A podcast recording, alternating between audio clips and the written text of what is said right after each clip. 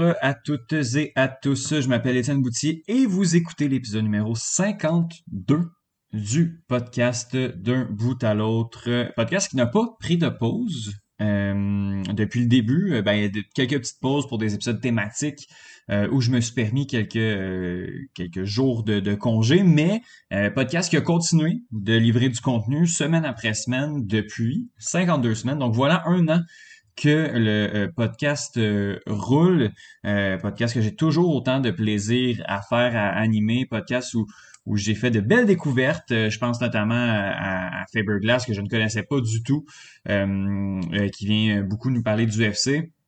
Podcast où je fais beaucoup appel à des amis, à des collaborateurs réguliers ou irréguliers. Il y en a qui viennent plus souvent, qu'on entend une fois par mois, mais la majorité des... Ben, tout le monde. Je m'entends bien avec tout le monde et euh, je suis vraiment content de, pouvoir compter euh, ces gens-là parmi euh, parmi les collaborateurs du podcast. En fait, c'est eux qui, font le, le, gros de la job. Je ne suis que, que l'entremetteur et, et, je m'intéresse au, sujet dont, dont ils parlent, mais c'est eux qui, qui, font le contenu du, du podcast. Donc, je remercie tous les, tous les collaborateurs qui sont là depuis le début, euh, le début de l'émission. Puis c'est aussi un podcast où je me suis permis de, de tester des trucs. Euh, je pense à, l'épisode euh, spécial rentrée européenne avec Benoît Dosset où on, est allé jaser de, de des, des, saisons de foot, des, débuts de saison de foot avec beaucoup beaucoup d'experts.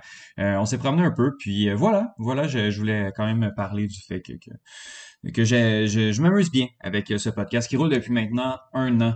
Euh, au niveau de l'actualité de la semaine, ben encore une fois, c'est des sujets qu'on va aborder dans le podcast. Je pense notamment aux Jeux olympiques, je pense à l'équipe nationale de, de, de soccer euh, canadienne qui, qui fait des siennes qui est assez qui est assez incroyable à, à, voir aller.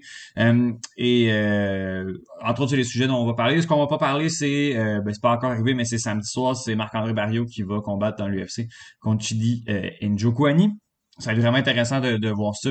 Euh, Barrio semble dans une belle zone depuis quelques mois. Puis qu'il est allé en Floride, c'est vraiment amélioré sur beaucoup d'aspects de son jeu. Euh, puis il semble bien concentré et d'attaque euh, pour euh, pour ce combat. Ça va être très intéressant. Et c'est pas mal ce qui est sur mon radar là, pour les qui, qui, a eu lieu cette semaine. J'ai pas beaucoup de m'éterniser. Encore une fois, on a beaucoup de chroniques, beaucoup de contenu très intéressant. On va commencer par Justine Lompré qui vient nous parler des Jeux Olympiques, de la cérémonie d'ouverture qui a eu lieu vendredi matin. et elle parle de, de ce qui s'en vient, ce qui a eu lieu. En fait, c'est les, jeux commencent un petit peu avant la cérémonie pour quelques tours préliminaires, euh, que ce soit au hockey, au curling. On a fait un petit peu de patinage artistique avant la cérémonie. Donc, on s'est lancé, euh, on s'est lancé là-dedans.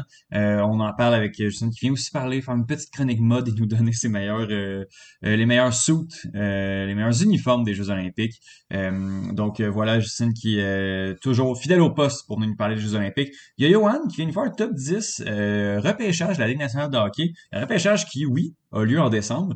Mais Johan s'intéresse aux prospects, aux jeunes, aux recrues qui, qui s'en viennent, aux espoirs en fait puis vient nous livrer avec, avec ses observations, avec ses analyses, qui sont les dix premiers choix au repêchage selon lui. Euh, je m'y connais pas beaucoup, je m'y connais correct en hockey, mais pas nécessairement euh, en, prospect. Donc, euh, il y a des hot takes selon Yohan. J'ai bien hâte de, de, de, voir comment vous allez réagir à, à, ses propos puis à son top 10 en date de février 2022. Benoît Dessay vient nous parler de soccer européen. C'était à la fin du mercato donc, on aborde les arrivées du côté de Newcastle, puis on s'en va un petit peu en Espagne. Benoît qui a un petit peu, on a un petit peu discuté avec, euh, avec le Wi-Fi c'est pas mal compréhensible euh, la chronique, mais à certains moments on, le perd, puis j'ai essayé de faire ce que je pouvais pour, pour le rattraper.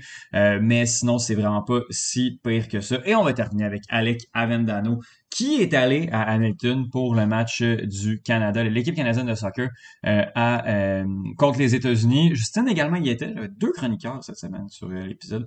Mais Alec vient nous parler de son expérience, puis vient parler également de l'équipe canadienne qui a connu une semaine parfaite, trois fois 2-0, on est en vogue pour euh, participer à la Coupe du Monde. Faudrait vraiment une catastrophe. C'est pas mathématiquement fait, mais euh, ce serait plus une catastrophe. Euh, serait, ça relèverait du miracle le fait que l'équipe canadienne ne se qualifie pas euh, au, à la Coupe du Monde de fin 2022. elle l'a fait de très brillante manière. Donc, Alec vient nous en jaser un peu. Donc euh, voilà, ce serait tout pour euh, l'introduction. Je pense qu'on va se laisser au bon soin des chroniqueurs, à commencer par Justine Lompré.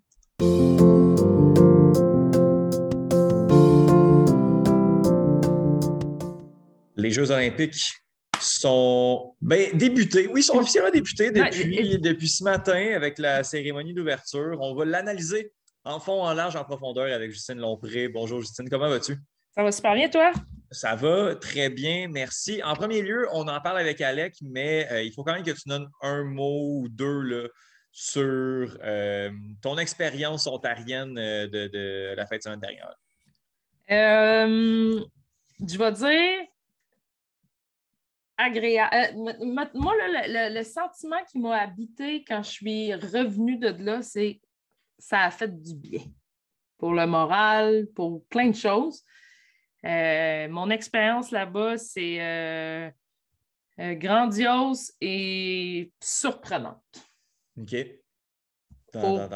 pour, des raisons sportives, surprenantes pour des raisons que moi, c'est la première fois que j'allais à Hamilton, qui est une ville ouvrière. Donc, mhm. c'est pas très riche, c'est très pauvre même. Il ne se passe pas grand-chose là, à part les Tiger Cats puis McMaster University. Fait que surprenante pour ça, puis euh, incroyable parce qu'en ce moment, ce qu'on vit avec l'équipe nationale masculine, c'est euh, au-delà de, de bien des observateurs. Puis j'aime, tu sais, j'en ai parlé dans les Trois Lions cette semaine, j'aime beaucoup en ce moment le, la vague d'amour qu'on donne à cette équipe-là qui, qui, le mérite, euh, qui le mérite pleinement.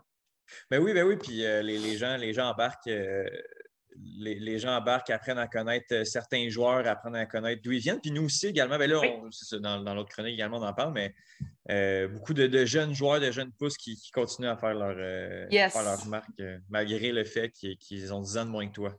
Oui. oui. Oui. je suis rendu tellement bien. Euh, Jeux olympiques, tournons-nous euh, vers un autre continent et allons du côté de Beijing.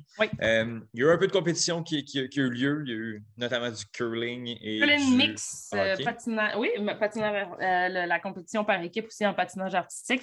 C'est Étienne, je te disais il n'y a pas si longtemps que le Canada était champion olympique de cette épreuve qui était nouvelle à Pyeongchang. Euh, en ce moment, on est en sixième position. Donc, on est dans une position euh, un peu euh, difficile à ce niveau-là mm-hmm. pour défendre notre titre en, à la compétition par équipe de patinage artistique.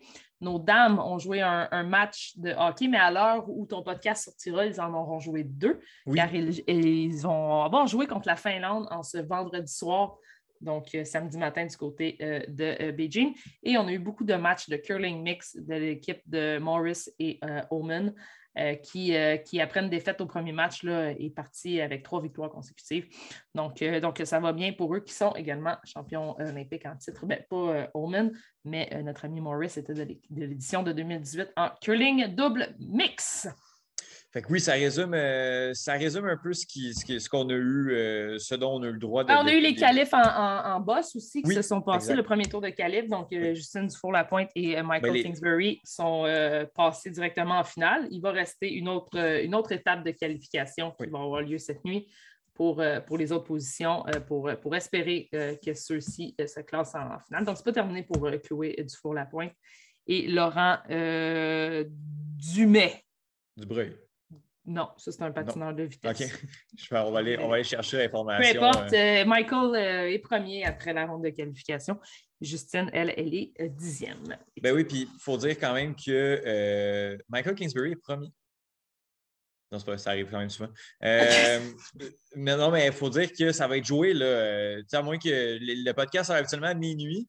Donc, à moins que, vous soyez euh, un early bird, ah, ça va être vous attendez, oui, c'est ça, que vous attendez que le podcast soit, soit bien euh, sorte. Des fois, Bruno fait ça, il attend minuit, il pogne à minuit 5. Ah. Euh, là, on va pouvoir jaser hypothétiquement de ce qui va se passer avec Michael Kingsbury, mais tout ça va jouer à 6h30 samedi matin. Est-ce que tu seras euh, devant? Ah, bien sûr. Mais ça fait déjà trois matins, en fait, que je. Deux matins que, je me réveille. je me réveille hein, relativement tôt. Ce matin, euh, c'était la cérémonie d'ouverture dans la soirée de vendredi soir du côté de Beijing. Euh, cérémonie d'ouverture, Étienne, si tu me permets de rentrer dans le vif du sujet. Bien sûr. Qui, à mes yeux, à moi, puis je suis pas. Puis moi, je les ai tous vus depuis Nagano en 98. C'est un rituel j'ai eu un profond malaise tout le long. Eh, puis, euh, euh, je lève mon, chapeau à, Céline Galipo de, Radio-Canada qui, qui, a analysé la cérémonie de, main de maître. mais, mais pour de vrai, malaise par-dessus malaise. on comprend la, on, sait, la situation pandémique n'aide pas. La situation de la Chine n'aide pas.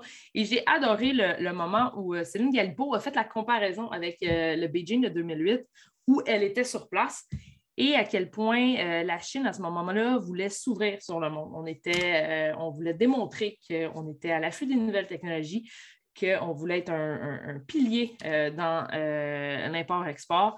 Et on avait, on n'était pas du tout dans le régime presque de, dictature qu'on est en ce mm-hmm. moment. Euh, Céline euh, Galipo euh, rappelait des souvenirs comme quoi les journalistes avaient le droit d'aller dans les villages, interroger les Chinois, leur parler de leur expérience, en quoi les Jeux olympiques allaient leur amener une nouvelle culture et tout ça. Et là, on est 12 ans plus, excuse-moi, 12 ans plus tard, pardon, et on est carrément rendu ailleurs du mm-hmm. côté de la Chine. Et c'est ça qui a rendu cette cérémonie très malaisante. Et Étienne, si je suis honnête avec toi, le point culminant de mon malaise ce matin, je te le jure, j'ai par la suite, j'ai enlevé le son puis j'ai poursuivi mes choses. C'est quand on a fait jouer la chanson Imagine de John Lennon. Oh oui, hein? Honnêtement, Étienne, j'ai euh, rarement euh, vécu un malaise. On a comme cringé. ça. Euh, je pense que le monde a cringé collectivement à ce oui, on connaît l'historique de la chanson, on connaît le, pourquoi de cette chanson et là, de faire jouer ça en Chine. Ah, un profond, profond malaise. mais, mais écoute, sinon, somme toute, évidemment, la Chine étant ce qu'elle est au niveau technologique, je ne sais pas si tu as la chance d'écouter Infoman euh, jeudi soir. Euh, mais on, a eu un, petit topo de Jean-René Dufort qui explique bon, euh, que c'est des robots qui donnent la nourriture, que c'est des robots qui désinfectent, que c'est des robots. Il y a comme un bar à l'hôtel où c'est un robot qui fait ton mojito. donc, c'est assez impressionnant. Et on, l'a vu dans cette cérémonie-là.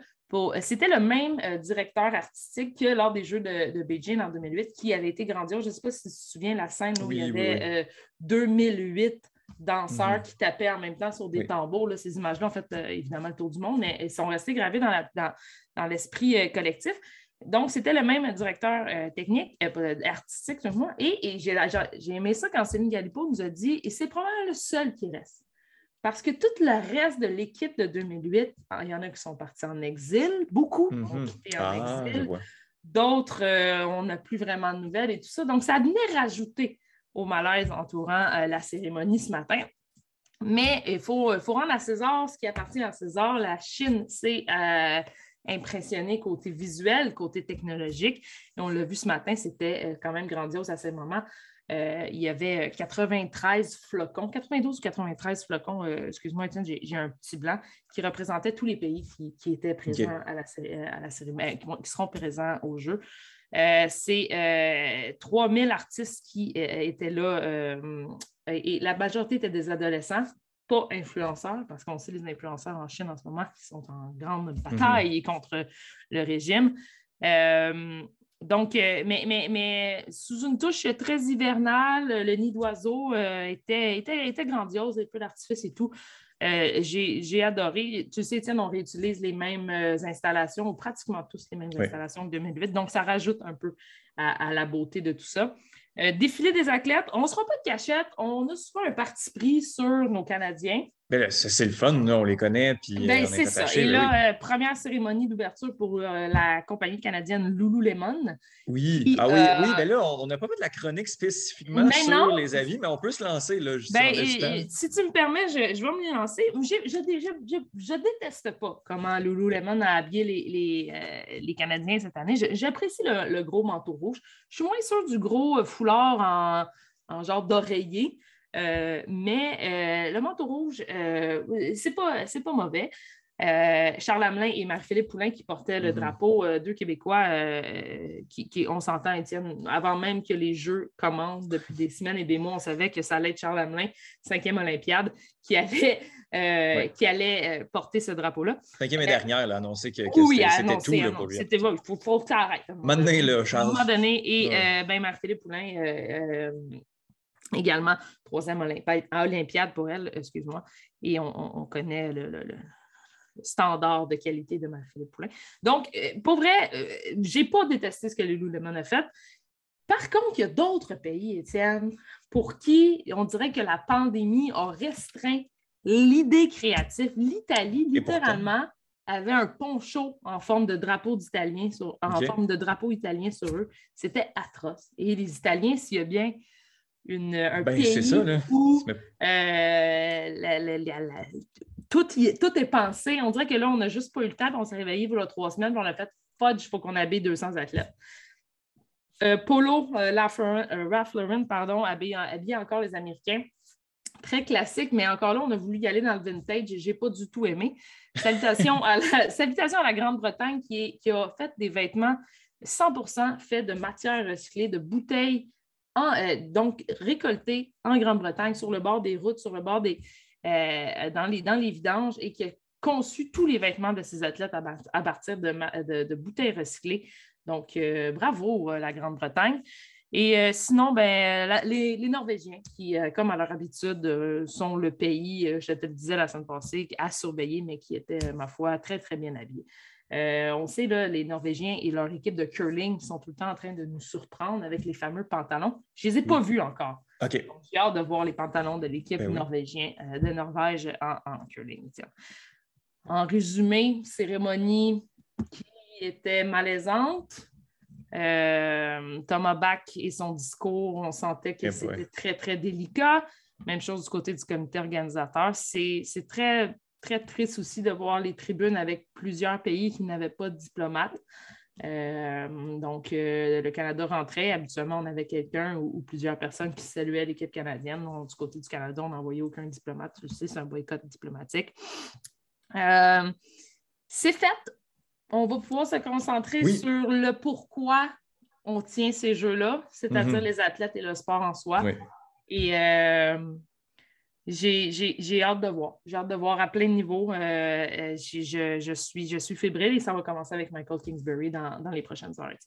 Oui, c'est ça, c'est qu'on embarque directement dans les, les, ben, pas les premières, mais ben oui, directement les premières médailles vont être une compétition qu'on regarde, qu'on regarde beaucoup au Canada, mais moi, je considère que euh, je pense que je vais me lever là, cette nuit. Ben, cette nuit, c'est même pas cette nuit, c'est le matin. On va juste oh. commencer, la journée un petit peu plus tôt qu'à mm-hmm. l'habitude pour regarder cette, euh, compétition-là des boss euh, qui est à 6h30, je le rappelle. si, vous écoutez le podcast au moment où ça sort, oh. vous avez des chances de, l'attraper. Puis si vous suivez quand même les Olympiques, vous, savez que, que ça va être ça. Va être Est-ce que tu as regardé l'équipe féminine de, hockey jouer après les, L'équipe de soccer, ça joue directement après, donc j'ai pris un peu de temps pour regarder. Euh. Euh, j'ai regardé euh, quelques, quelques minutes. Bon, rapidement, on a vu que ça n'allait pas être un match des plus serrés. Par contre, ce soir. À cause de la Suisse qui, qui, prend 15 minutes pour. ah, non, c'était quelque chose. Ce soir, contre la Finlande, ça risque d'être une belle opposition. On sait la Finlande est la troisième équipe au monde en hockey féminin, donc on mm-hmm. devrait, avoir, devrait avoir une meilleure opposition du côté des Canadiennes. Euh, Decker, du côté des Américaines, qui s'est blessé, fracture de la cheville, qui est out pour le reste du tournoi. C'est une lourde perte pour l'équipe américaine, en souhaitant euh, qu'ils euh, s'en sortent comme il faut. en résumé, Étienne, 2900, un petit peu plus de 2900 athlètes qui vont se convoiter 109 titres olympiques pour les deux prochaines semaines. Donc, même si l'horaire est un peu rock and roll euh, et pire qu'au Japon, euh, littéralement, pire qu'à, pire qu'à Tokyo. Euh, on peut se coucher tard et on peut se lever tôt pour voir les médailles, du moins la plupart. Oui, oui, oui. Puis j'ai l'impression qu'il y a une, une, sensibilité parfois à l'horaire nord-américain. Ah ben oui, toujours. pour, certains trucs aussi, on l'a vu, cet été aussi. pour certains sports, il ne faut pas se tromper, on a une sensibilité très, très nord-américaine. Justine, euh, je te souhaite de passer euh, des beaux jeux. Je te souhaite euh, beaucoup de patience. en fait, dû à, ton manque de sommeil qui va être assez flagrant au cours des deux prochaines semaines. Euh, je, vais te, on va te suivre notamment avec tes stories, à savoir qu'est-ce que tu regardes, à quelle heure le matin, euh, avec tout, tout, ce qui, euh, ce qui s'en vient du côté des, Jeux Olympiques. Je te souhaite des beaux jeux. Merci, merci Étienne. J'ai hâte, que, ça, ça soit derrière nous et qu'on se concentre sur des jeux post-pandémiques, entre autres à Paris en, 2000, en 2024. Là, il, est temps qu'on qu'on vienne un peu à, nos, à nos jeux un petit peu plus normaux. Oui, un petit peu moins controversé. un petit peu moins controversé. Notamment, on n'a pas abordé tout le désastre écologique que, ces jeux sont en train de faire avec un, des jeux des, jeux d'hiver qui sont à 100% dans la neige euh, artificielle, c'est complètement fou. Mais... La, quote de la semaine et probablement des jeux revient à Michael Kingsbury qui, euh, on sait les skieurs, puis je termine là-dessus, on sait les skieurs de l'Est du pays sont habitués de skier sur des conditions de, la glace, de la neige un petit peu plus glacée, contrairement aux skieurs de l'Ouest qui sont à Whistler et, dans la grande région de Vancouver. Michael Kingsbury a dit, pour moi, la piste, c'est comme le Mont-Saint-Sauveur. Sur ça, Étienne, Mont-Saint-Sauveur, Beijing, même combat. C'est notre Richard. Merci beaucoup. pour se la semaine prochaine pour un autre résumé. C'est le tour de Johan qui fait une chronique sur un sujet particulier.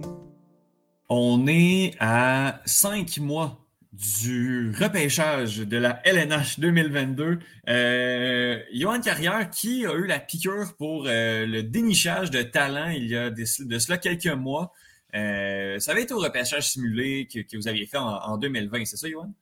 Ouais, ben, je te dirais, ça a commencé juste un petit peu avant ça que, mm-hmm. j'ai commencé à m'intéresser euh, aux, espoirs de façon euh, plus, plus sérieuse. Puis voilà, on a dû faire le repêchage au complet, donc il fallait connaître un petit peu les joueurs, puis j'ai continué après ça dans cette vague-là. Super. Ben écoute, ce qu'on va faire, c'est qu'on va. On... Toi, t'es allé regarder un peu là, les, les. Ben, t'es allé faire ta propre liste de top 10 qui devrait être, euh, qui devrait être euh, les joueurs repêchés euh, aux premières positions là, dans la Ligue nationale de hockey en 2022. donc, on peut on pourrait conclure qu'il y a un de ces joueurs-là qui va être dans l'effectif du Canadien rendu le 6 ou le 7 juillet 2022. Ben, c'est surtout pour ça que, je, que je trouve pertinent peut-être d'en parler des, euh, des futurs euh, mmh joueurs qui seront repêchés dans la Ligue nationale parce que justement, le Canadien de Montréal euh, est placé pour avoir un des deux premiers choix en ce moment. Donc, il y a forcément un de ces joueurs-là qui va se retrouver avec le Canadien pour l'année prochaine dans l'éventualité d'une bonne fin de saison, ça va être un dixième choix qu'on risque d'avoir. Probablement, oui. Ça va, ça va piger top 10. Euh, Johan, allons-y allons comme ça. Alors, euh, dixième position, on va y aller en, montant. Euh, qui, va être, euh, qui va être tiré au dixième échelon du. OK, fait qu'on on part à l'envers. On part à l'envers, bien oui, oui, oui. OK, allons, allons-y à l'envers. Euh, écoute, premièrement, euh, avant qu'on se lance de, façon plus, euh, plus sérieuse là-dedans, je dois dire, je, veux mettre quelques points là-dessus. Premièrement, ce n'est pas la science infuse. Mmh ben mon top 10, là, je suis un parmi tant d'autres. Donc, il y a 92 000 listes différentes. Donc, ce n'est pas parce que euh, j'ai un joueur qui n'est pas dans ce top 10-là ou que je le mets en dixième position, que je considère que quelqu'un est tata de le mettre en cinquième position. C'est, pas du tout ça. Merci de mettre la euh, base. Euh. C'est des, opinions différentes. Puis je tiens aussi à dire que je ne suis pas un expert non plus. Il y a des gens qui regardent énormément, qui passent leur journée à regarder justement mmh c'est les matchs de ces espoirs-là et tout, whatever. Moi, je le fais quand j'ai le temps. Puis je ne suis pas un expert à 100% Ceci dit, mmh j'ai quand même une, petite idée. Et euh, pour moi, personnellement, au dixième échelon, celui que je vois, c'est euh, Ivan Miroshnichenko. C'est un russe, un attaquant russe. Euh, écoute, j'aime bien ce joueur qu'on n'a pas été en mesure de voir au, au championnat mondial junior. Ce n'était pas taillé une place avec l'équipe j'ai longuement hésité à le mettre dixième. Euh, je le vois dans le top 10, mais il y a d'autres joueurs qui pourraient venir euh, lui, euh, lui, prendre sa place. bon attaquant, quand même, quand même relativement complet. J'aime ce qu'il apporte. point de vue offensif cette saison, à 16 points en 31 matchs dans la VHL, donc qui est une, essentiellement la Ligue junior euh, en, Russie. 6 euh, pieds 1, 185 livres, donc pas le joueur le plus imposant, mais un gabarit qu'on pourrait qualifier comme étant normal. Mmh euh, donc, c'est un, joueur, un joueur de talent, je vais dire ça comme ça. c'est un joueur de talent qui va aider assurément une équipe qui va le repêcher au dixième rang. Neuvième position, Yoann? Neuvième position, on reste en Russie. Euh, j'y vais avec euh, Danila Yurov. Ça, c'en mmh. est un que on oscille dans les rangs. je dirais des fois, on le voit euh, top 5, top 3. Des fois, on le voit justement plus près de la 11e ou de la 12e place. Moi, personnellement, je le vois au 9e rang pour l'instant. ça, c'est un joueur que j'aime énormément voir ce qu'il est capable de faire avec la rondelle. Sans la rondelle, se place bien, mais c'est pas toujours particulièrement facile. Et j'aime pas à quel point euh, c'est difficile physiquement pour lui. C'est pas un joueur que j'ai trouvé particulièrement impliqué euh, au niveau physique.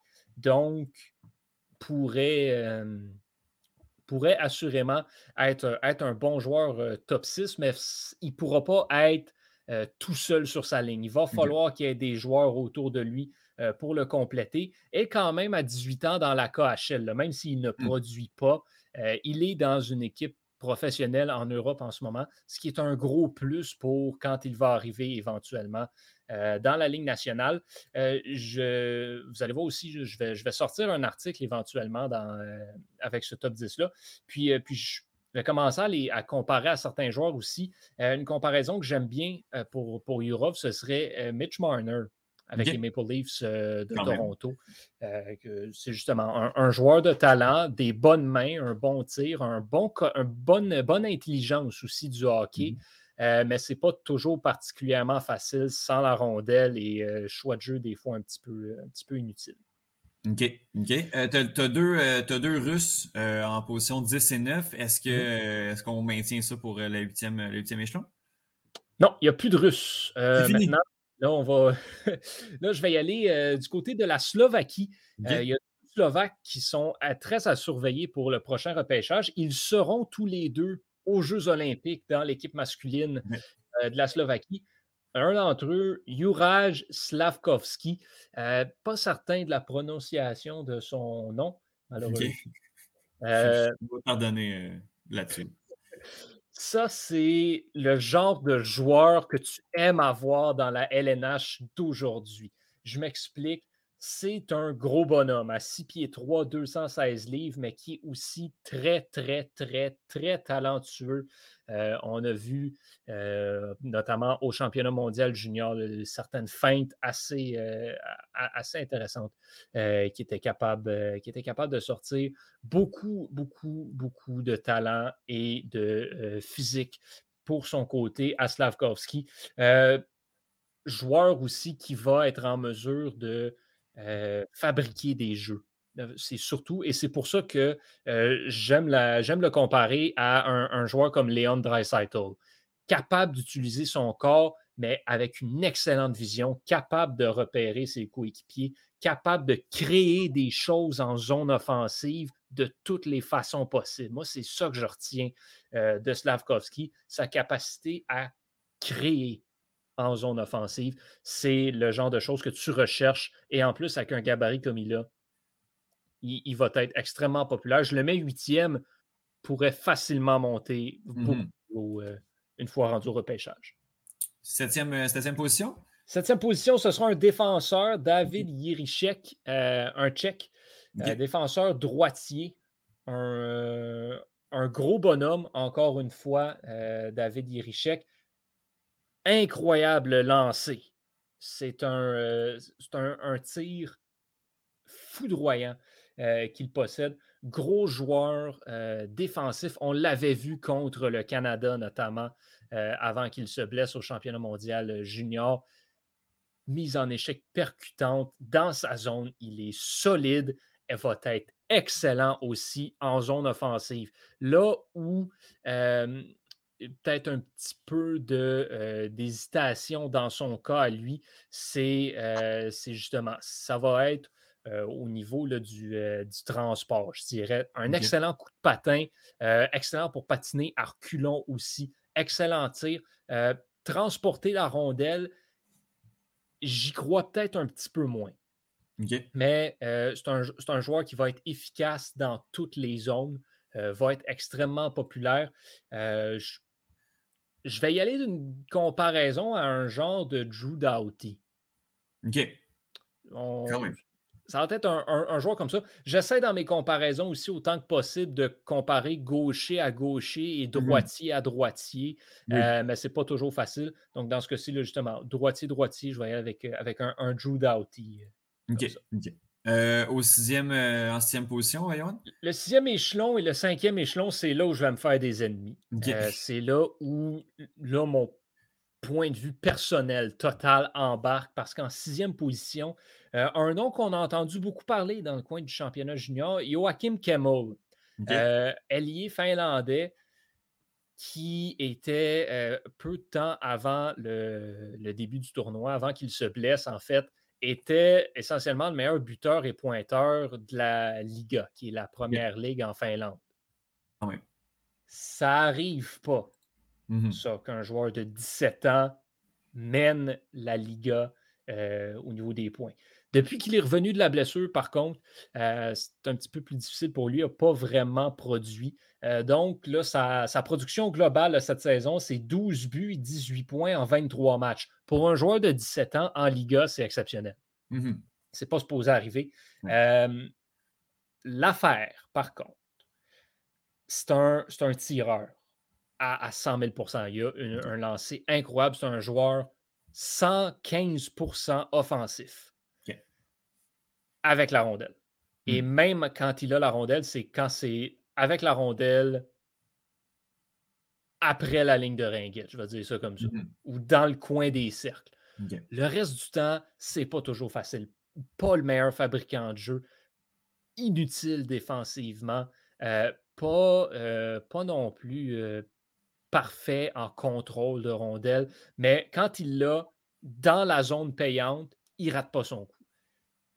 Donc, une équipe en manque de talent offensif brut va s'intéresser énormément à Kemmel, mais il est en chute libre peu à peu parce qu'on est en train de se rendre compte, le plus ça avance, qu'il y a vraiment juste une corde à son arc, euh, ce gars-là.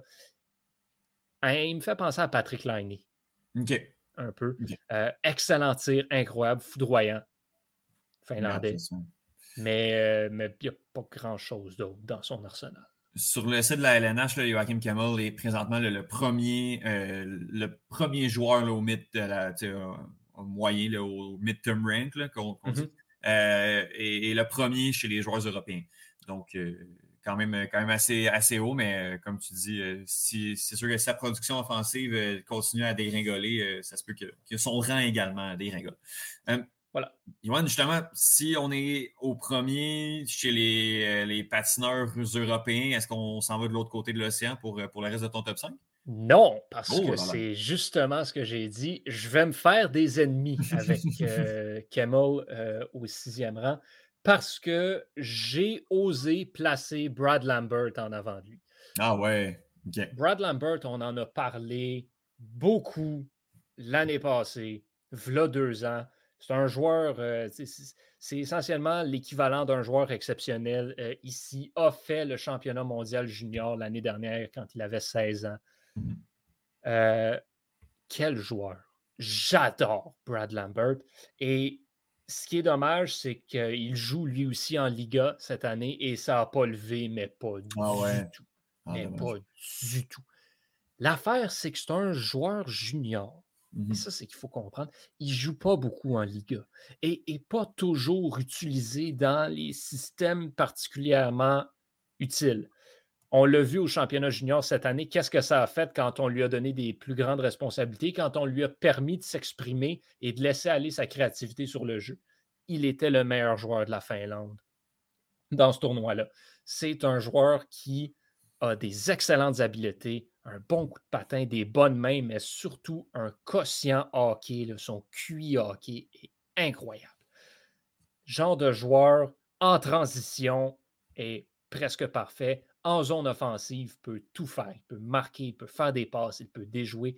Défensivement, c'est sûr que c'est peut-être pas le joueur parfait, mais il a tous les talents et tous les atouts pour être un joueur dominant. Là, c'est sûr qu'on se pose peut-être des questions sur son attitude parce que ça fait quatre fois en quatre ans à peu près qu'il change d'équipe euh, dans, la, dans la Liga. Mais moi, je l'adore. Je suis conscient qu'on risque peut-être pas nécessairement de le voir sortir top 5 en raison de sa production offensive qui est en chute libre. Mais mmh selon moi, il mérite d'être dans le top 5 et c'est pour ça que je crois que ça pourrait être le vol euh, du repêchage s'il est sélectionné euh, quelque part euh, en, dehors du top 10. Numéro 4, on commence à entrer dans le, dans le croustillant. On se tourne vers qui, Yohan? On se tourne vers un autre Européen. Moi, ah pour moi, c'est lui le meilleur Européen de ce repêchage-là. Vous, avez, vous m'avez peut-être, je ne sais pas si je l'ai déjà dit dans un des podcasts au Club École, mais advenant que le Canadien de Montréal est le premier choix au total. Hmm, oui, vous en avez parlé. Euh, euh, euh, ben, je, dirais, et, ça, dans un monde hypothétique, être le Canadien de Montréal, je serais intéressé si l'objectif, c'est d'essayer de, de finir dans le bas du classement l'année prochaine pour aller repêcher un joueur comme Connor Bedard ou Matvey Mishkov. Si mhm. tu as le premier choix au repêchage cette année, échange-le. Hmm. Va chercher comme le troisième ou le quatrième choix pour aller repêcher ce joueur. Je vous présente mon grand coup de cœur du repêchage cette année, Simon Nemec, hmm. autre défenseur droitier euh, slovaque. Simon Nemec, c'est exactement le joueur que je dis qui manque au Canadien de Montréal pour son avenir. C'est un défenseur droitier offensif, mais ô combien efficace dans sa zone également. C'est un défenseur complet, mais qui va surtout amener cette touche offensive-là qu'il manque à la ligne bleue du Canadien de Montréal. Je vois ce gars-là comme étant le partenaire parfait pour un défenseur comme Caden Goulet. Hmm. Donc, pour moi, le Canadien de Montréal devrait essayer de tout faire pour aller repêcher Simon Nemec, que je considère comme étant euh, le meilleur défenseur disponible dans cette cuvée-là. Cette saison, dans la Ligue élite slovaque, il a un but et 22 passes pour 23 points en 32 matchs. Sais-tu à qui on peut comparer ce rythme de production-là pour un joueur de 17 ans dans la Ligue slovaque? Je t'écoute. Personne. OK. C'est jamais arrivé. Il est ah après tout casser en ce moment pour un défenseur de cet âge-là, dans cette ligue-là. C'est inédit ce qu'il est en mhm. train de produire. Mais ce qu'on retient aussi, c'est qu'il est excellent défensivement. Donc, c'est pas compliqué. Vous m'entendez souvent dire que je considère Roman aussi comme étant le meilleur défenseur de la Ligue nationale. Pour moi, Simon Nemec, c'est un Roman aussi. Wow. C'est c'est ce niveau de joueur-là. C'est un défenseur qui a le potentiel de pas seulement être un top 2, mais un top 1. C'est potentiellement un futur candidat pour le trophée Norris dans mon livre à moi, s'il peut transposer ce qu'il fait présentement en Europe dans la Ligue nationale. C'en est un autre qu'on va pouvoir voir en action aux Olympiques mm-hmm. et j'ai extrêmement hâte de voir comment il va se débrouiller euh, contre les autres formations. Simon Nemec. Euh, écoute, Johan, j'essaie vraiment, vraiment fort d'aller te faire regarder de l'autre bord de l'océan. Est-ce que c'est finalement le moment pour le top 3? Oui, là, le top 3, on est tout en Amérique du Nord. Euh, on a fini avec les Européens.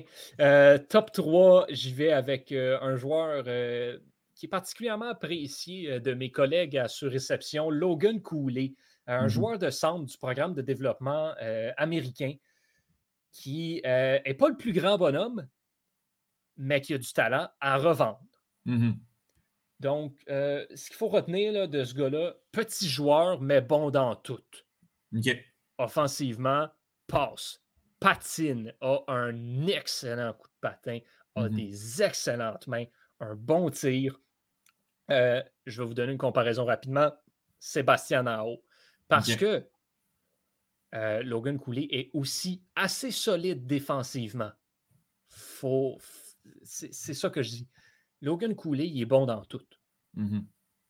Puis c'est un joueur de centre. Fait qu'encore une fois, on parle de euh, joueurs qui pourraient intéresser le Canadien de Montréal. C'en est un assez haut sur la liste, probablement, euh, du CH en vue du prochain repêchage, euh, je te dirais.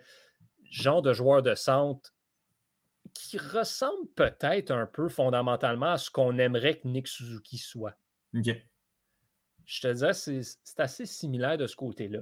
Euh, fait j'ai hâte de voir qu'est-ce qui va arriver avec Logan Cooley parce qu'il a un excellent avenir devant lui. il semble pas en tout cas, à moins d'une grosse surprise, il ne semble pas y avoir euh, de, débat pour la première position, mais étant donné que je connais rien du tout, je ne sais même pas c'est qui ton deuxième choix. Euh, mm-hmm. Peut-être que ceux qui suivent ça vont trouver ça bien évident et en attendre juste que, tu, tu, clames un nom. Mais pour ma part, l'identité de, ton dauphin euh, m'intéresse, m'intéresse énormément. Qui est-il, Yoann? Au deuxième rang, je vois celui essentiellement qui est vu comme pas mal le deuxième choix le plus, euh, je te dirais, populaire, entre guillemets, depuis pas mal le début de la saison.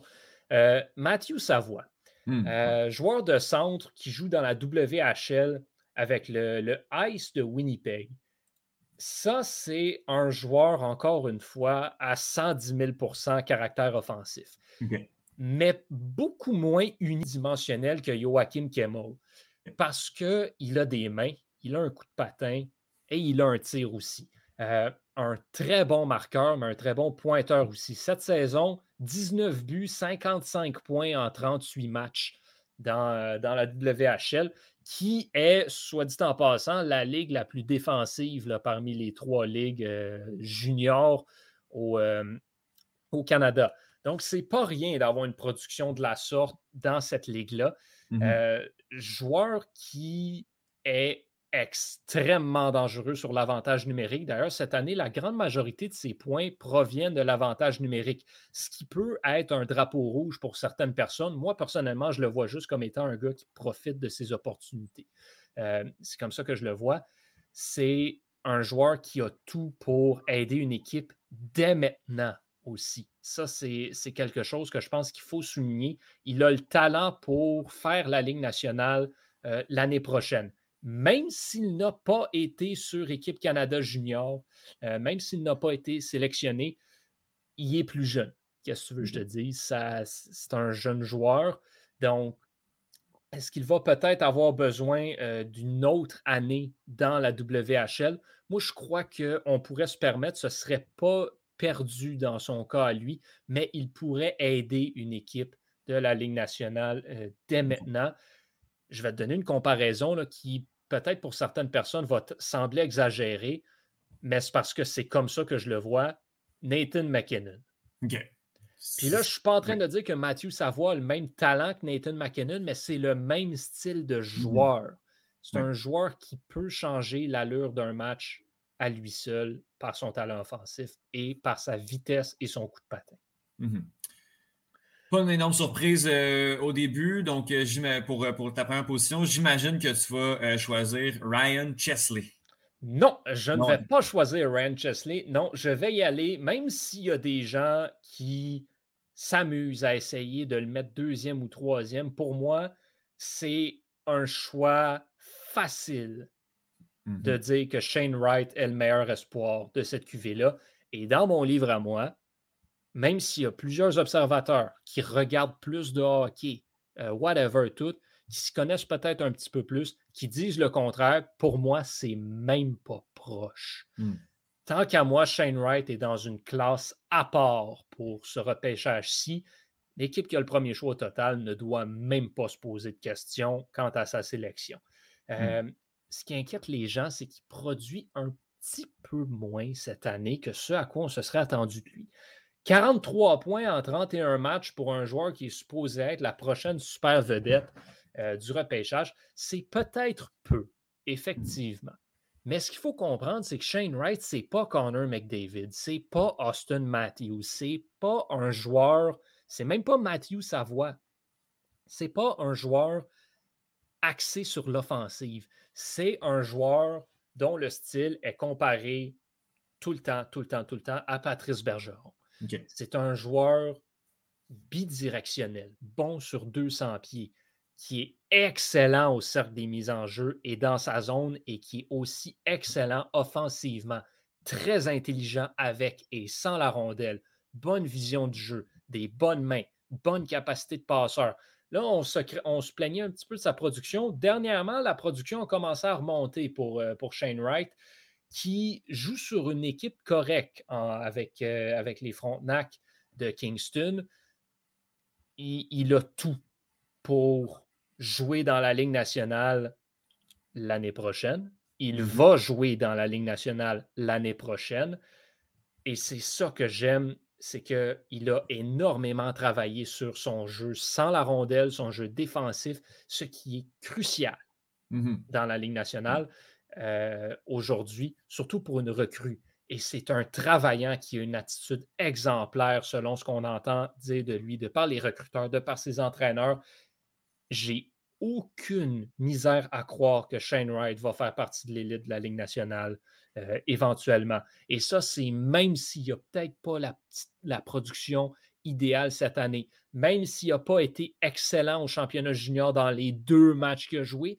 Et oui, même s'il n'a pas été particulièrement solide dans les deux matchs qu'on a vus de lui à RDS. Mmh Parce que ça, c'est quelque chose aussi que je dois dire. Non, il n'a peut-être pas été trop, trop présent dans les deux matchs qui ont joué à RDS. Puis il n'a peut-être pas été trop, trop présent dans euh, les deux matchs du championnat mondial junior. Quoique, moi, j'ai adoré ce qu'on a vu de lui euh, au championnat junior sans la rondelle, défensivement, sa vision de jeu, il a tout. Mmh il produit peut-être pas au rythme qu'on voudrait cette année, mais quand tu le regardes jouer, tu es conscient que ce gars-là est spécial. Donc, pour moi, il n'y a aucune, il n'y a pas d'argument pour me convaincre que Shane Wright n'est pas le meilleur espoir de ce repêchage. Ben, puis tu sais aussi, là, quand, ça fait un an qu'on nomme ton nom, des fois, on veut aller un peu ailleurs puis, euh, puis essayer de, se convaincre que c'est peut-être pas le cas. Mais quand. Shane Wright demeure un joueur exceptionnel. Puis, puis, mm-hmm. quand je dis ça, c'est le, il, a le, il a obtenu le statut de joueur exceptionnel pour mm-hmm. jouer euh, plus jeune dans la, dans la OHL. Donc, je veux dire, les joueurs exceptionnels, c'est Connor McDavid, c'est John Tavares, mmh c'est Aaron Ekblad, c'est Connor Bedard qui s'en vient l'année prochaine. Parce que ça, c'est quelque chose aussi. Les gens disent Hey, Shane Wright, c'est pas Con... Non, c'est pas Connor Bedard. Connor Bedard, c'est un joueur, c'est un talent générationnel, ça là. Mmh Shane Wright, c'est un premier centre. Mmh c'est pas, pas Connor McDavid. Je comprends, je comprends.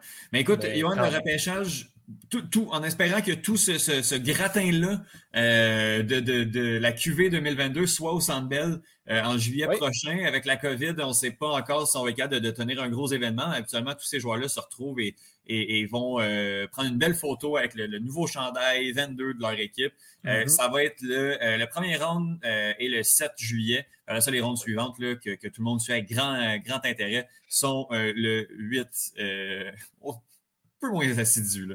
Euh, Johan Carrière, je te remercie énormément. Euh, puis il va falloir que tu viennes défendre tout ça là, en juillet. Je, peux-tu juste, euh, avant de conclure, je voulais, bon, on a fait ça à la va-vite, fait que j'ai pas, j'ai pas pris le temps de me mettre un, chapeau, puis une flûte, puis whatever, tout. Mais, euh, mais, mais je veux te remercier, ben, un, pour m'avoir souvent à ton show, mais te féliciter aussi. c'est ton 52e épisode. Oui, ben oui cette semaine, podcast qui fête c'est un an, c'est pas rien. Fait que félicitations, je suis bien content d'avoir fait partie d'une bonne partie de, ces shows-là. Fait que bravo à toi, puis euh, cheers aux, 52 prochains. Ah ben merci beaucoup, euh, merci beaucoup, Johan. Euh, tu, me prends par, tu me prends par surprise comme ça, mais tu sais, le podcast également, tu es, venu à euh, plus, plus d'une fois, euh, plus d'une fois qu'à ton tour. Puis je te remercie également euh, pour ta participation, puis les sujets variés. Là, ça a tout un téléphone. C'est pas la fin. On dirait qu'on, que je te remercie pour. Non, non, non, non, pas du tout. mais, merci beaucoup, merci beaucoup, Johan. Puis écoute, on se reparle très bientôt. Tennis, F1 ou peu importe le sport, on est là. Oui, monsieur.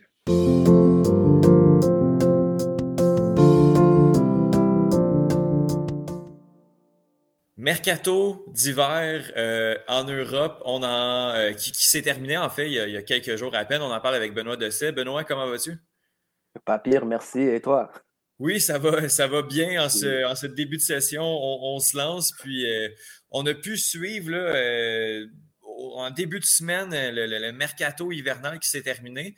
Il y a eu disons, en Angleterre, il y a eu quand même un peu de mouvement, euh, beaucoup entre les équipes. Euh, peut-être dû à la COVID, il y a pas eu de, gros transferts euh, entre, les pays. et malgré tout, il y a quand même une équipe dont on a parlé il y a quelques, qu'on parle depuis quelques semaines, quelques mois, qui a quand même réussi quelques gros coups. Oui, il s'agit de, Newcastle, cette équipe-là, pour ne pas la citer, qui, qui est en difficulté dans le championnat et qui avait du mal à recruter. Mais qui, vers la fin de, du mercato, a réussi à accélérer, a fait un gros sprint pour pouvoir s'attirer quelques joueurs par-ci et là. On, avait parlé des, trépieds qui étaient venus de, de, l'Atlético. Et à la fin du mercato, ils ont réussi, on va dire, le côté financier à, jouer là-dedans, à attirer Bruno Guimaraes euh, au niveau de, de, leur effectif. Ce joueur-là, il faut, il faut le souligner, cette saison-ci était le meilleur de, l'équipe, de l'effectif des Lions, ben, pour 50 millions d'euros, on va bonus a décidé de, se séparer de son, de son élément, de son métronome, parce que c'était lui qui pensait le jeu de, de, cette équipe-là de, Bosch. Et aujourd'hui, il va essayer, donc, avec euh, les quelques cinq joueurs qui sont arrivés dans, de sauver la situation, de permettre à, à de maintenir cette équipe-là en, en, première ligue, parce qu'en fait, la mission, elle est claire, c'est ça actuelle dans, en première ligue pour pouvoir espérer donc euh, jouer la, ligue, la, la, première ligue la saison prochaine et recruter d'autres. On, se souvient, on l'avait dit ici, aujourd'hui Newcastle c'est le club le plus riche de la planète. Ce club-là a du mal à recruter. Ce club-là a raté aussi un coup, j'ai envie d'ouvrir cette parenthèse-là, en espérant avoir Jesse Lingard dans son effectif, mais malheureusement, pour des raisons on va dire, extra-sportives qui ne sont même pas directement liées à, Leningrad, ben, ce dernier est obligé de rester encore à Manchester United. Euh, peut-être qu'on reviendra sur, sur, le cas Mason Greenwood plus tard avec euh, ses, frasques euh, dans un autre numéro, mais ça montre un tout petit peu combien de fois ce mercato-là, au-delà de la Covid qui empêche beaucoup de mouvements, a été un peu compliqué pour les différentes équipes, même quand on avait de l'argent dépensé. Difficile pour les clubs de laisser partir leurs joueurs parce que c'est des monnaies qui allait prendre. Il faut être vendeur et acheteur. On a remarqué qu'à ce jeu-là, beaucoup, beaucoup d'équipes n'étaient pas vendeurs. Mhm. Disposés pour quelques éventuels prêts pour des joueurs qui, qui animaient le désir d'aller avoir du temps de jeu ailleurs, puisque nous sommes dans l'intervalle de la Coupe du Monde. Mais au-delà de ça, c'était vraiment difficile de trouver des, des mouvements. Et moi, je, je tire un tout petit peu mon chapeau à Newcastle qui a réussi en fait à, avoir des joueurs euh, dans, tous les compartiments de, son effectif, même si ce n'est pas ce qu'ils ont ciblé au départ. Ils ont réussi à dépenser plus de 100 millions d'euros durant cet intervalle-là pour s'attirer quelques joueurs. J'ai parlé des, des j'ai parlé de Guimarães du moins. Il y a eu aussi, on a dit Kerian qui est arrivé. Il y a un joueur qui vient d'Arsenal, euh, qui a été recruté pour. Il y a Joe Willock qui est arrivé, oui. Voilà. Donc, tous ces joueurs-là qui vont donc euh, essayer de, permettre à, l'entraîneur Eddie Hoff de, sauver vraiment l'équipe.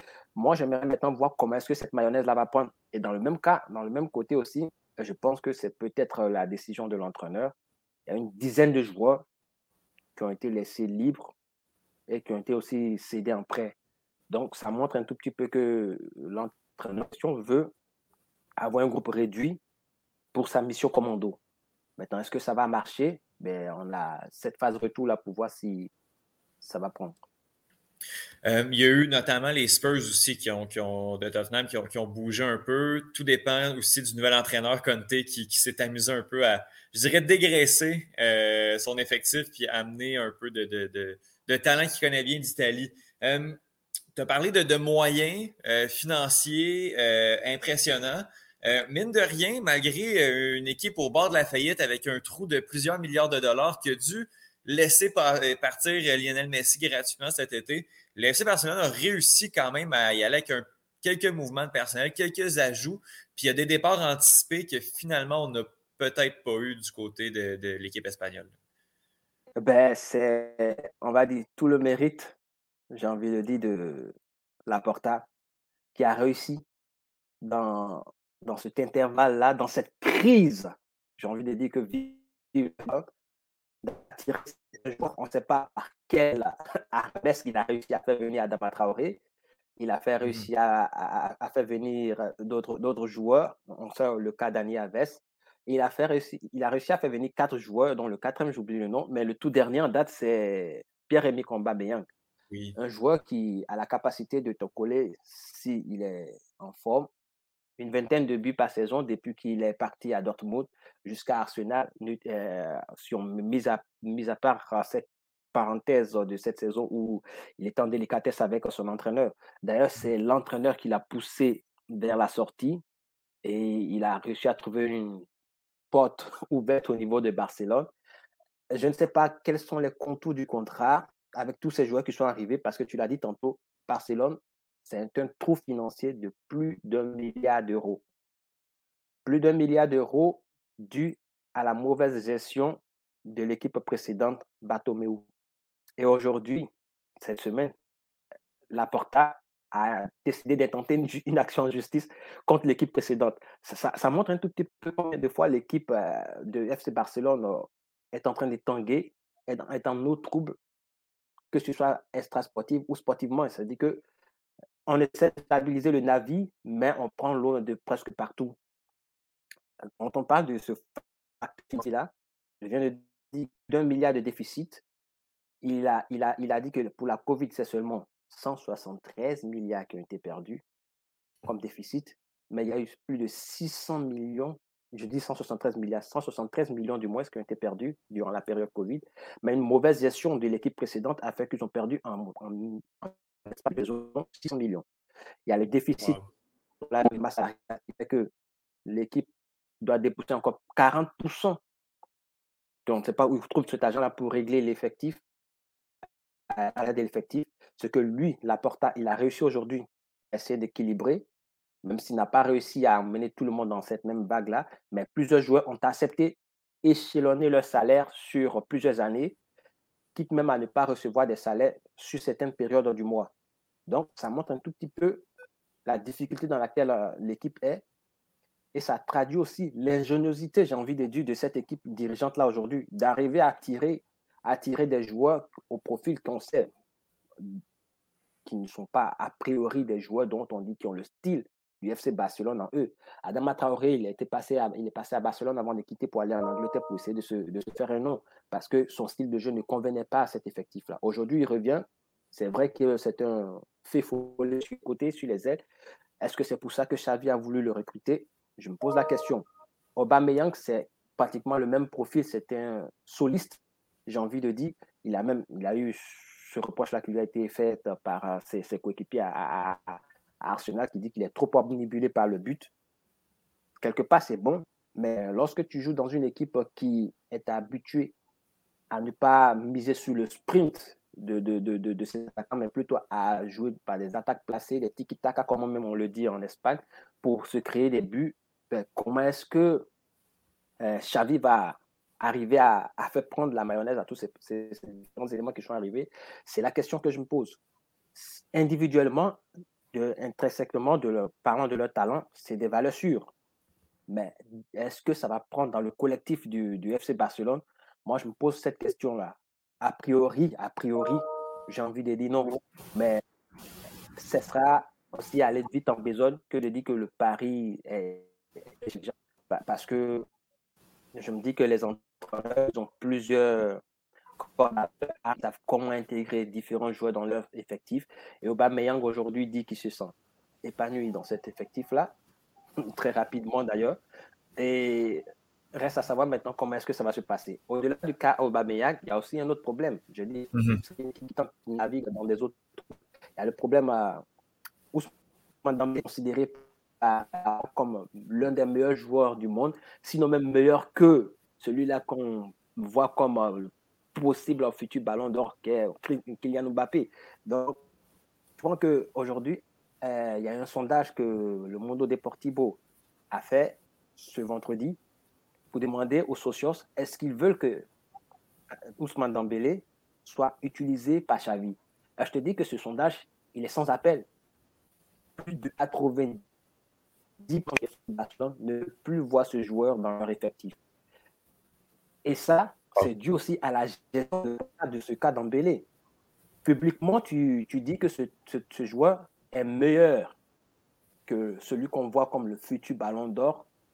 Et ensuite, tu le pousses vers la sortie, au fait, carrément, parce que les négociations avec ses représentants n'aboutissent pas. Aujourd'hui, de Xavi à l'ensemble de l'effectif du FC Barcelone, je vais parler des joueurs, personne ne met en cause le, professionnalisme d'Ousmane Dabélé. Mais les propos de Laporta ont peut-être donné de la grosse tête, je mets en guillemets, aux représentants d'Ousmane Dambélé qui ont décidé de ne pas faire des efforts ou bien des sacrifices financiers. Parce que si on est plus fort que Mbappé, on a droit à demander un salaire qui va avec. Si on est plus fort que Mbappé, ça veut dire que d'une façon ou d'une autre, on est peut-être aussi plus fort que Haaland. Et on sait que le Barça a des visées sur Haaland qui veut l'amener dans cette équipe-là et des bruits de couloir donnaient des salaires mirobolants pour euh, le prodige euh, norvégien. Donc, à la place des représentants de Ousmane Dembélé, je pense qu'on va essayer, on se dit que ben, si je suis meilleur que tous ces gens-là, pourquoi est-ce que je recevrai moins qu'eux? Donc, je pense que la Porta, d'une façon ou d'une autre, avec le cas Dembélé, a, a, mis de l'huile sur le feu. Il y a un joueur qui est un pétri de talent, certes, mais il ne faut pas oublier aussi qu'il a des difficultés au niveau de son physique. Donc, oui. Je pense que c'est un dossier qui a été tellement mal géré qu'aujourd'hui, on ne sait plus comment jouer avec un Dambélé. Est-ce que Dambélé, on ne peut pas mettre un joueur d'une telle, telle, classe de côté parce qu'on sait qu'il peut faire de la différence sur tous les deux côtés de l'aile? Il est ambidex, donc c'est difficile d'anticiper sur euh, ce qu'il veut faire. Et aujourd'hui, on dit, le président dit, ben, moi, j'ai à l'entraîneur de décider. Ben, C'est-à-dire quoi? Si met Dembélé sur le côté parce que la porte le pousse à partie et que les résultats sont catastrophiques, Xavi sera éjecté. Parce qu'il faut, il faut le rappeler, Xavi n'était pas le premier choix de la Porta. Si Xavi utilise euh, Dembélé et que ça réussit, qu'est-ce qu'on va dire? Qu'il a le front par rapport à son président? Donc, il y a, y a cela, ce jeu d'équilibriste là maintenant que tous les partis, je vais parler du clan Dembélé, de l'entre du staff technique et la direction doivent gérer pour essayer de terminer la saison, ne serait-ce que sauver cette saison-là qui a mal démarré. Et puis bon, à la fin, chacun prendra sa route. Écoute, c'est beaucoup, beaucoup de questions euh, sur, sur ces, ces cas-là du côté du FC Barcelone quand, quand je regarde justement les, les joueurs qui, qui, qui, qui se sont amenés au Bamayang. Déjà, au Bamayang, quand tu connais un peu le joueur et que tu sais qu'il y a le Real Madrid tatoué sur le cœur et que je crois qu'il a promis à sa famille qu'il irait jouer un jour au Real Madrid, c'est assez particulier de le voir, euh, de le voir euh, quitter pour, euh, pour les rivaux. puis aussi dans le profil d'Adama Traoré, on est loin du, du beau jeu. c'est un joueur que, que j'aime beaucoup pour l'avoir vu en Angleterre, mais c'est du type tout droit, euh, je dirais, là, euh, beaucoup moins euh, dans, la finesse, mais qui peut, qui peut être très efficace. À voir comment on va réussir à, manier tout ça. Puis encore là, ben, on rajoute un semaine débellé qui te dit pépin physique. on, parle d'un euphémisme dans le cas de, de pour lui parce qu'il a manqué beaucoup, beaucoup de, temps de jeu dans les dernières années depuis que c'est amené au FC Barcelone. On va terminer en Espagne également. une autre équipe qui, a été beaucoup moins active dans le mercato, dans le mercato hivernal, puis qui finalement, ben, euh, ça n'a ça, pas payé. Là, et carrément, ça, ça, a démontré que, que, que l'équipe s'est peut-être trompée, aurait peut-être dû aller chercher quelques renforts dans les dernières semaines. Euh, oui, tu, c'est le Real de Madrid qui a passé à côté de son sujet en cas de finale de, de la Coupe du Roi avec la mauvaise gestion, j'ai envie de dire, de, de, de son effectif. On a décidé de ne pas recruter. C'est parce qu'on fait confiance à ceux-là qui sont à la maison. Mais lorsque tu as Jovic qui arrive, qui a du mal à jouer, tu as Gareth Bale qui est dans l'effectif, qui a du mal à jouer, tu as Eden Hazard, pour ne citer que les trois là, ça fait 270 millions d'euros en transfert. ces trois-là sont là, ils sont sur le banc, ils ont fait les entraînements, tu les as convoqués pour ce match-là et tu décides de te passer d'eux et de faire confiance à l'armada brésilienne qui joué des éliminatoires de la Coupe du Monde en même pas 48 heures ça montre un tout petit peu comment un entraîneur a du mal à faire confiance Et il aurait été idoine qu'on aille chercher quelques noms, c'est-à-dire des hommes de métier, des hommes de devoir, pour pallier au fait que les titulaires indiscutables que sont Vinicius, Benzema et autres, seront dans les capacités de jouer, qu'on puisse trouver des gens qui vont prendre le relais. Et si on n'a pas envie de recruter, ben, faites comme les autres clubs le Barça va puiser dans, sa réserve. Même le PSG, futur adversaire du Real de Madrid, en cas de finale de la Ligue des Champions, va chercher, va chercher dans sa réserve pour les, les, les, les matchs du championnat et de coupe. Pourquoi est-ce qu'Ancelotti ne le fait pas? Pourquoi est-ce que, quand on sait qu'il a cette capacité-là de donner la pourquoi est-ce qu'il ne le fait pas? Pourquoi est-ce qu'il décide de se baser sur ces jeunes-là qui sont déjà des titulaires de cette équipe-là? Et quand on sait aussi que ces jeunes-là sont même pas, c'est-à-dire qu'ils sont en manque de fraîcheur, je viens de le dire. Vinicius n'a pas fait 48 heures et tu titularises ce, monsieur, ce jeune homme du moins au détriment de Gareth Bell ou Eden Hazard. Même Jovic, qui sont eux, n'ont pas eu de match, qui sont restés, euh, euh, on appelle pour s'entraîner en vue de différentes échéances qui arrivent. C'était une déception. On a vu que ce cas de finale-là a montré les lacunes et la Benzema dépendance de, l'équipe euh, du Real Madrid. Et c'est triste de le dire, mais si Vinicius, fatigué, doit jouer, Benzema, parce que Benzema n'est pas là, ça montre un tout petit peu combien Ancelotti n'a pas d'idée pour aller au-delà de ce que l'offre son, son, son 11 de départ plus euh, les deux, trois remplaçants qu'il a. Et c'est pas bon, c'est dangereux pour une équipe qui veut remporter la Ligue des Champions et remporter la Liga. Parce que tout ce cumul de matchs-là, qu'on se le dise, vers la fin de la saison, les joueurs sont vidés. Ils n'ont plus de, de, dans le réservoir et, et, ça se sent. Alors, si tu vas rouler sur tout cela, ben, il faut prier qu'au niveau du championnat, tu, tu sois dans la position de Manchester City pour pouvoir maintenant dire que bah, tu peux te reposer sur euh, des, mauvais matchs là-bas et puis maximiser en Ligue des Champions, ce qui n'est clairement pas le cas. Alors, il y a cette question-là. Qu'est-ce que Ancelotti essaie de faire? Qu'est-ce qu'il essaie de faire? On a développé que Gareth Bale était un joueur qui a décidé aujourd'hui d'élever les pas au niveau du Real de Madrid. Mais quand Ancelotti est venu, il a tenu un discours tout à fait différent de, de, celui de, de du précédent entraîneur qui Zidane. Il a mhm. dit Je fais confiance à tout mon effectif. Bell est là, il est là, c'est parce qu'il est là, il, va, il mérite de jouer, il va jouer. Bell a tient en, prêt dans, dans, à Tottenham, il a montré qu'au niveau des coupes, il répond. Il a montré même que dans certains matchs du championnat, il répond. S'il n'est pas avec euh, les plans de Zidane, ben Zidane, c'est pas Ancelotti. Zidane a été franc, il a dit que Ben ne rentre pas dans ses plans aujourd'hui. Il n'a pas utilisé. Il a même cherché à ce qu'on donne. Si toi tu dis que ce joueur-là, tu peux l'utiliser et que tu ne l'utilises pas, mais ça pose Ce n'était pas Zidane le problème, mais plutôt le joueur. Et si c'est le mhm. joueur le problème, pourquoi est-ce que tu ne fais pas comme Zidane, ne demande pas à ta direction de mettre ce joueur en prêt ou de le vendre pour que tu aies la latitude d'aller recruter quelqu'un d'autre pour pouvoir compenser le fait que ton attaque est limitée le quart de finale, ils auraient pu couler n'eût été la défense, la solidité de la défense et du gardien de but. Ils, n'ont pas existé au niveau de, l'attaque. Le milieu de terrain était en difficulté. Ah, pourtant, ce sont les mêmes joueurs. Mais quand tu vas tourner toujours avec les mêmes joueurs, ben, ils vont se fatiguer également. Ils vont jouer plus bas. Au lieu d'aller menacer l'adversaire, ils vont essayer de limiter les dégâts en défense parce qu'ils n'ont plus d'énergie pour remonter. Ce sont les mêmes joueurs qui tournent depuis Zidane, mais ce sont les mêmes joueurs que lui il est en train d'utiliser encore. Ben, ça pose problème au niveau du Real Madrid. Je pense que pour euh, Akazaka, bon, ça m'inquiète de voir que on tourne toujours avec les mêmes joueurs, alors que on a des échéances assez importantes qui s'annoncent. beaucoup ont tiré à boulet rouge sur le fait que Paris a été éliminé de, la Coupe de France. Beaucoup ont tiré à boulet rouge sur le fait que, comment on appelle ça, euh, Mauricio Pochettino n'arrive pas à bien utiliser son effectif, mais au moins, lui, il a l'effectif. Et mhm. on sait que ces joueurs-là, ils ont un orgueil en eux. S'ils arrivent frais contre le, FC Barcelone, ben, ils peuvent se transcender. Messi, il a dit, il a la sélection parce qu'il veut préparer le match contre le Real.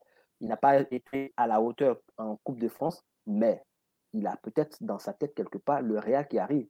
Alors, si, tu arrives avec des joueurs fatigués face à des joueurs qui sont morts de faim, ben, je pense que l'objectif la Ligue des Champions, c'est à oublier aussi.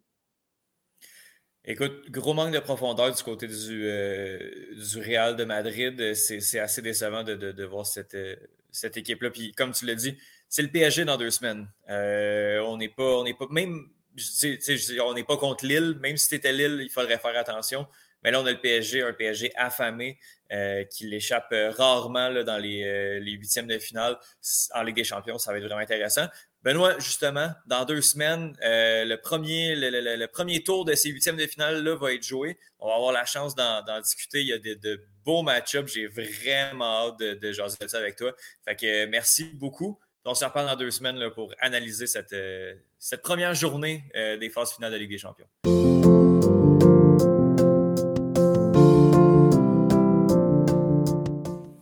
Je suis très content de recevoir euh, quelqu'un qui a fait le voyage à l'autre bout de la province, dans le sud de l'Ontario, pour aller voir euh, un des chanceux qui a réussi à aller voir cette équipe prodige-là euh, de l'équipe nationale canadienne. En fait, il s'agit d'Alec Avendano. Salut Alec, comment ça va? ça va bien, Étienne, toi? Oui, ça va très, très bien. écoute, merci d'être là. Merci de nous partager ton expérience de, la semaine dernière qui, qui était assez folle.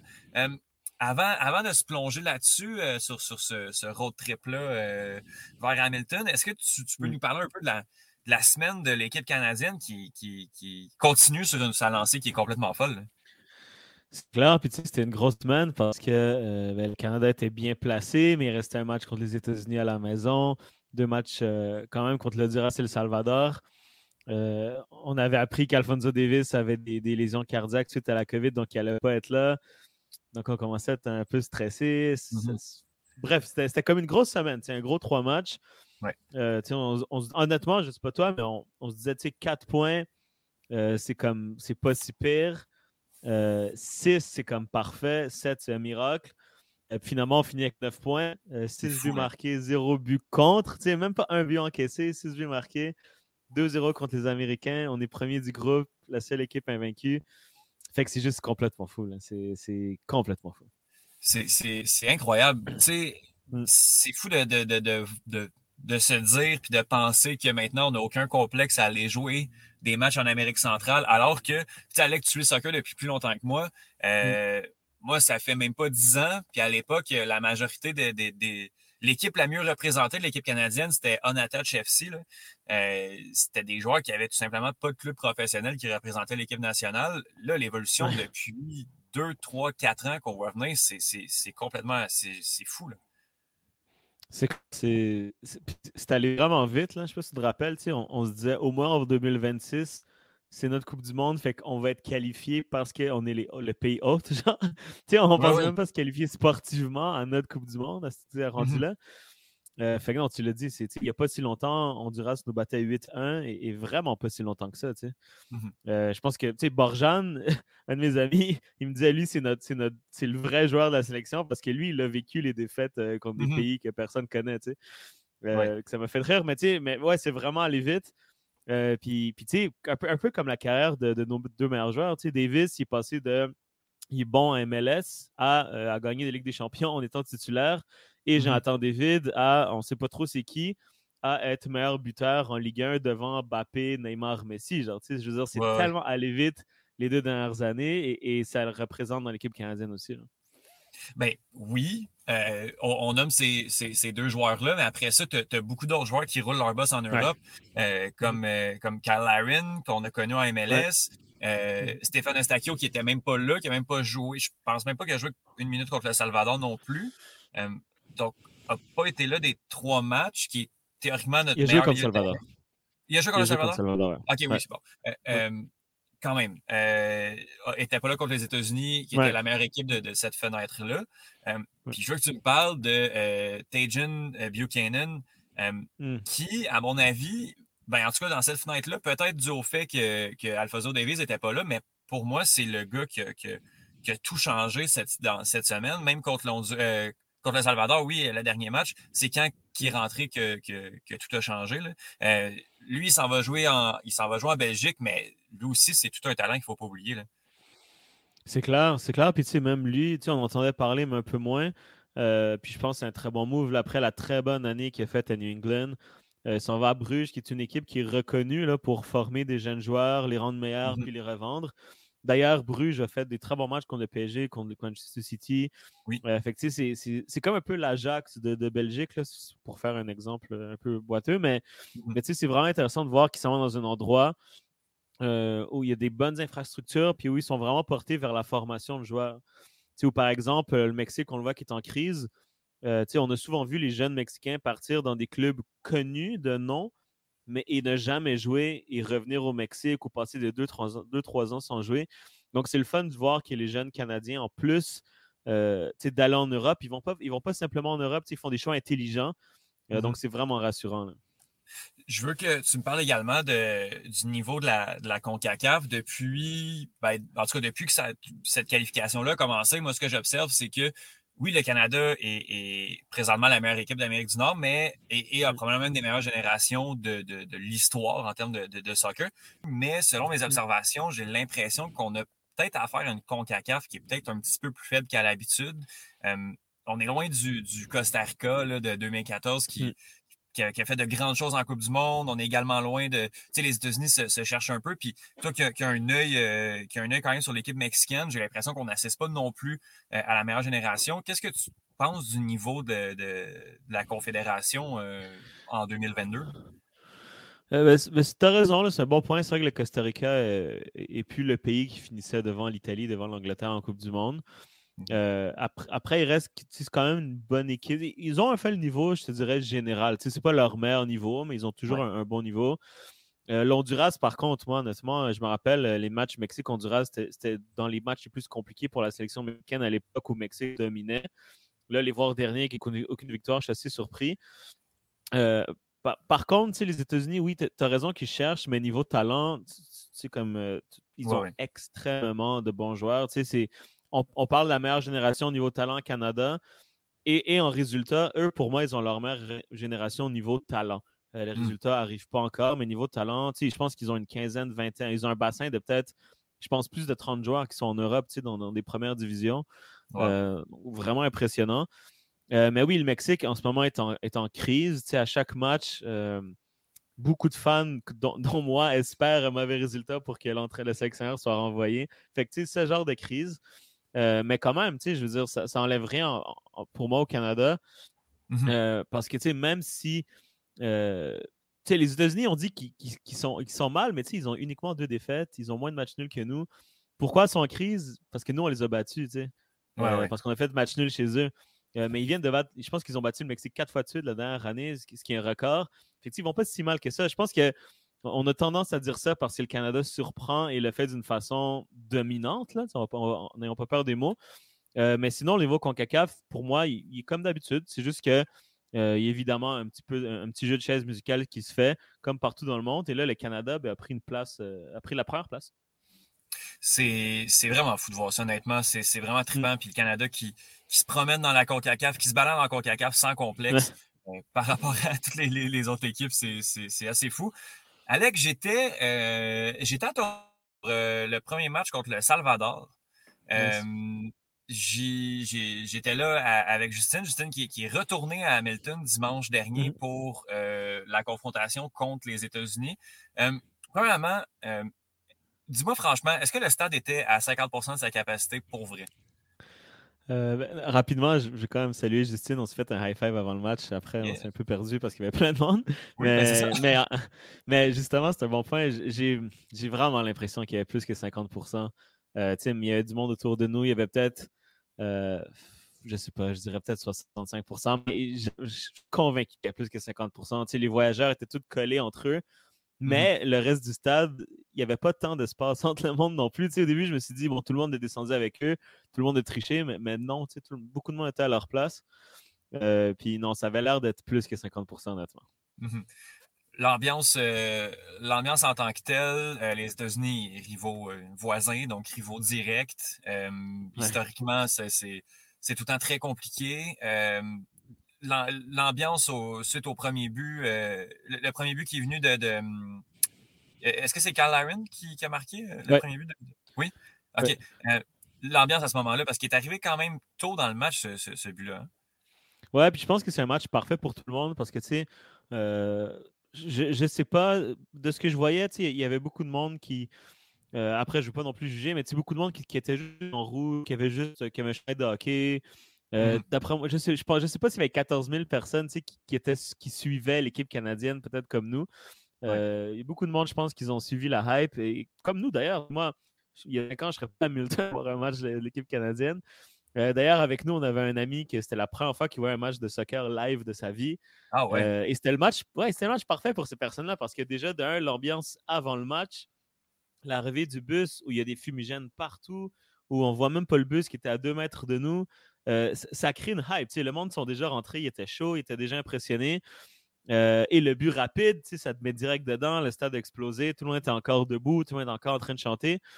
fait que l'ambiance, le match était parfait pour ça. Puis après, c'était une ambiance parfaite pour, le monde qui connaisse moyen, moyen le soccer. Même pour le monde qui connaisse le soccer, ils attaquent, nous on défend, on défend, on défend.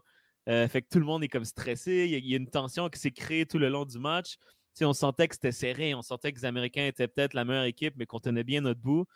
Euh, puis tu sais, le but à la fin euh, qui, qui, qui, fait exploser encore plus tout le stade. C'était vraiment le match parfait pour une foule. Et c'était vraiment une foule Homer. Là. Il n'y avait pas de fans américains, il y en avait peut-être ah quelques même dizaines max, avec les billets restreints. Là. Euh, donc, c'était le match parfait pour l'ambiance. Puis c'était vraiment une bonne ambiance. J'étais même surpris de l'ambiance, honnêtement.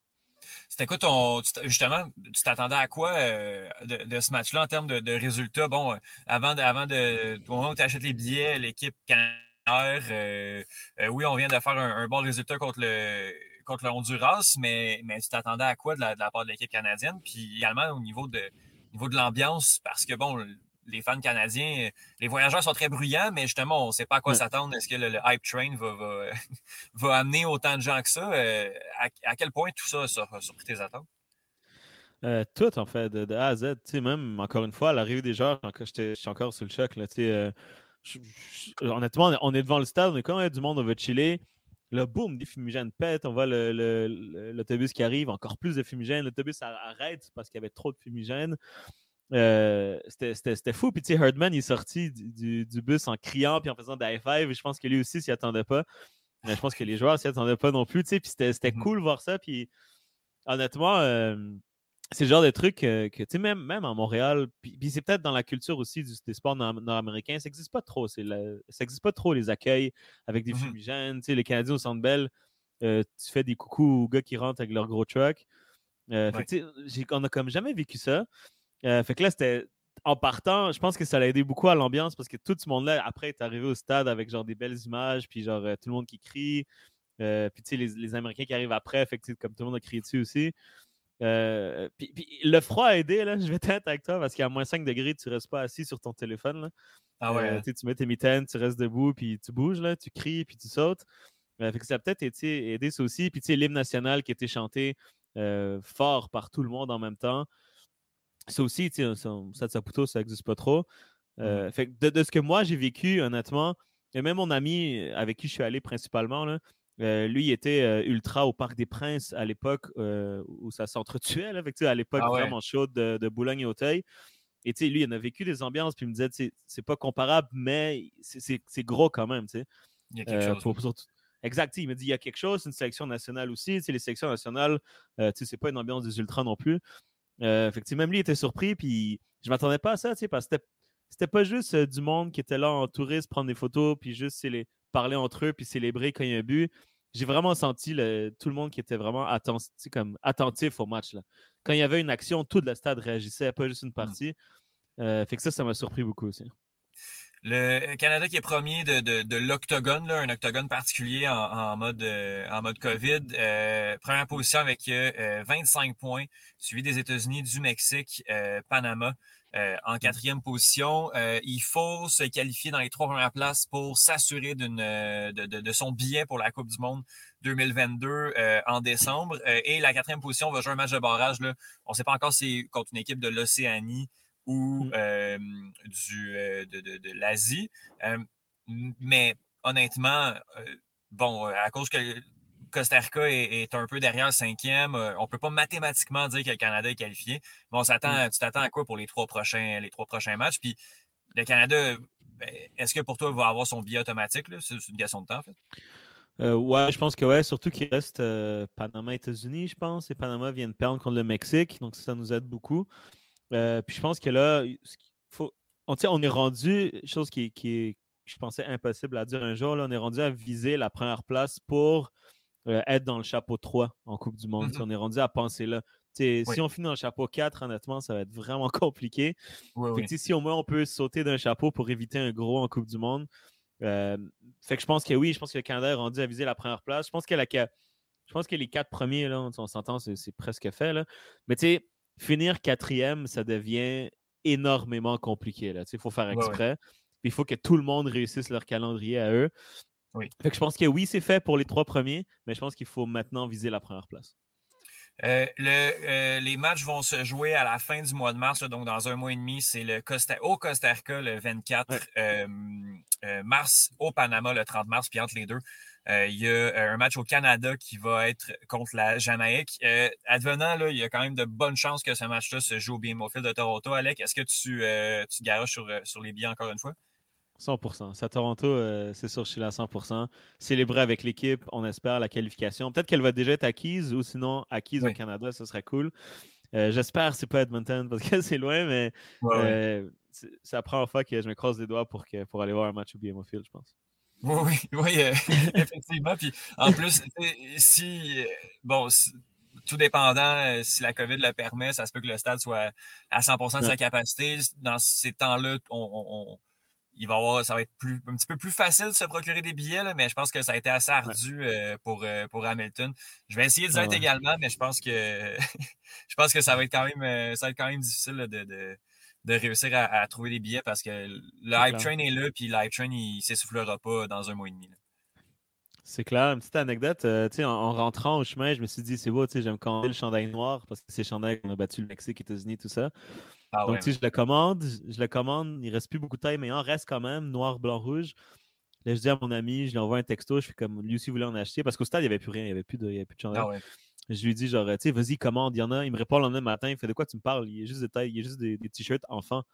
tout était tout a sold out le dimanche en, ah revenant, en revenant, du match. Euh, ce qui est quand même fou, là. Puis, tu sais, on s'entend, c'est pas des chandails à 50 là. C'est minimum 150, 175 à 250 le chandail. Fait honnêtement, le, hype train, comme tu dis, est, là et euh, il commence à manquer de place pour les passagers.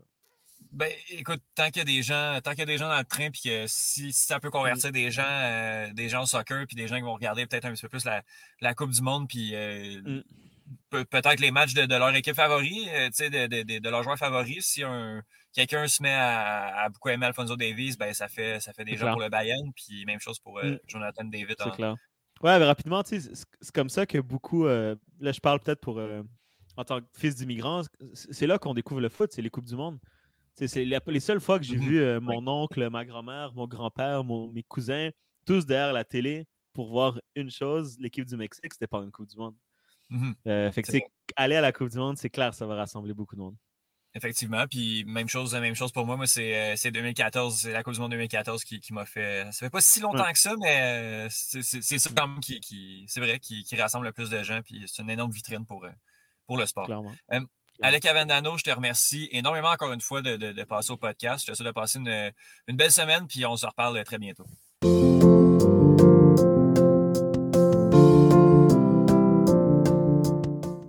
Je remercie énormément Alec, je remercie euh, Benoît, Johan ainsi que Justine pour leur rapport euh, encore très euh, particulier, très apprécié d'un bout à l'autre.